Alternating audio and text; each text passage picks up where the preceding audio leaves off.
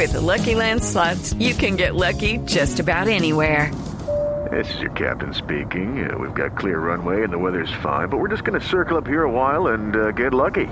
No, no, nothing like that. It's just these cash prizes add up quick. So I suggest you sit back, keep your tray table upright, and start getting lucky.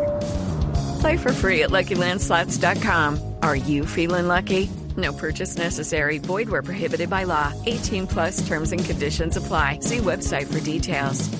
Don Juan Camilo Maldonado, y noticia urgente con alias Otoniel. Sí, mire, Esteban, el Consejo de Estado suspendió la ejecución de la extradición del máximo jefe del Clan del Golfo por cuenta de una acción de tutela. Queda frenada en estos momentos la extradición del jefe del clan del Golfo y que ya estaba lista, estaba prácticamente en la puerta del horno. Naidu Vaquero. Lucky Land Casino asking people what's the weirdest place you've gotten lucky? Lucky? In line at the deli, I guess. Aha, in my dentist's office.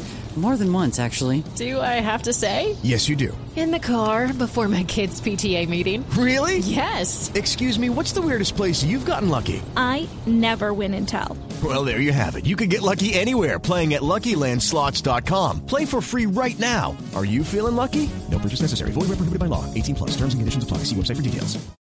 Buenas tardes, así es. El Consejo de Estado concedió esta medida cautelar para resolver la acción de tutela que busca evitar la extradición de Dairo Antonio Úsuga, según los argumentos de la corporación para que no sea infructuoso el pronunciamiento y se pueda estudiar la decisión.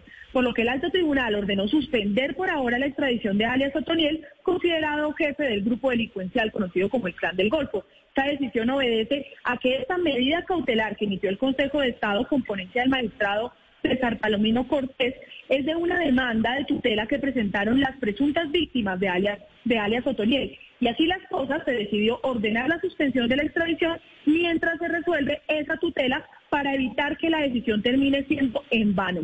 Magistrado César Palomino Cortés también señaló que encontró que ya se han cumplido todos los trámites legales requeridos en materia de extradición y que solo resta que el traslado al país solicitante se haga efectivo.